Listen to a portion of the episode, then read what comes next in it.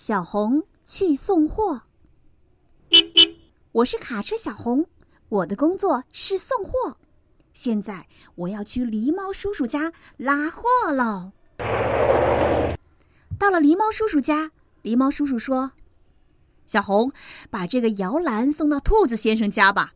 兔子先生家生了一个小宝宝，这两个袋子也麻烦你一起送过去吧。”哇哦，是婴儿床，好可爱呀！不过，狸猫叔叔，那袋子里面装的是什么东西呀？哈哈，那可是非常非常棒的东西哦！小红，送货时要小心啊！好的，我出发了。要去兔子先生家，得翻山越岭，还得穿越峡谷。小红来到了大城市，哇，太棒了！城市里到处都是汽车呀。小红正慢慢的开着。让开，快让开！太慢了，蜗牛车还敢上路。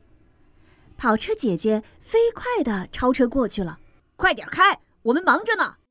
垃圾车哥哥开到小红旁边说：“对，对不起，真真抱歉。”小红一边哭一边往前开。这时，别挡道，快闪开！你们这些又小又没用的车，简直不如废铁。说话的是拉着新干线车厢的拖车大叔。小红心里想：公交车阿姨可以运送很多乘客，救护叔叔可以很快把病人送到医院，自动翻斗车叔叔可以运送又大又重的货物，吉普车哥哥可以上山下海，什么地方都能去。邮政车叔叔能够把重要的信件送到各种地方。可是我呢，既跑不快，又拉不动重物。也运送不了很多乘客，我真是又小又慢又没用。小红离开大城市，哭着继续往前开的时候，她突然来了个急刹车。啊，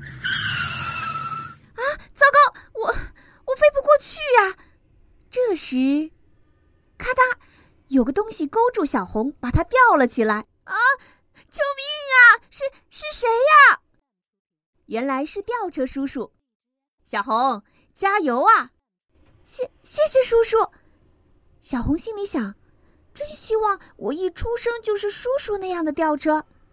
就这样，小红越过了山谷，这回来到了颠簸的路段。突然传来一个很响的声音，后轮爆胎了，怎怎么办？跑跑不动了！小红哭了起来。就在这时。哐当哐当，小红的车尾被抬了起来。哐当哐当哐当，小红的车尾被越抬越高。谁？你是谁？回头一看，原来是道路救援车大哥。这位大哥帮小红换上了一个闪亮的新轮胎。嗯，小红，现在没问题了。谢谢你，大哥。小红心里想：我也好想变成大哥那样的道路救援车呀。在大家的帮助下，小红终于来到了兔子先生居住的胡萝卜村。啊，看到兔子先生的家了！好，赶快把货送过去吧。小红稍微加快了速度，开下山坡。就在他打算过河的时候，咔嚓咔嚓，桥断了，摇篮和两个袋子飞了出去，袋子摔破了，里面的小东西哗啦啦洒了一地。哎呀，这这可怎么办呀？我真是又小又慢又没用，小红喃喃地说着，昏了过去。到了晚上，小红终于睁开了眼睛。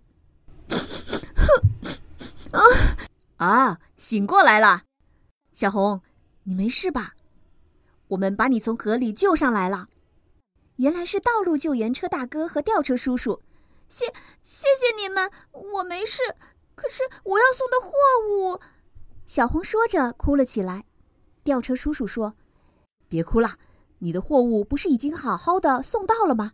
你看，小红，谢谢你帮忙把摇篮送来。”兔妈妈微笑着说。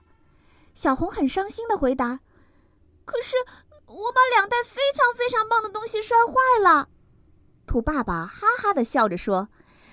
小红，等我们家的小宝宝能在这片草地上蹦蹦跳跳，我会让我家的烟囱冒出很多烟。到了那时候，你再过来看看吧。过了几天，兔子家的烟囱里果然冒出一阵烟。哇！小红，你看，我们已经收到你送来的那些非常非常棒的东西啦。其实那是花的种子呀。谢谢你，小红。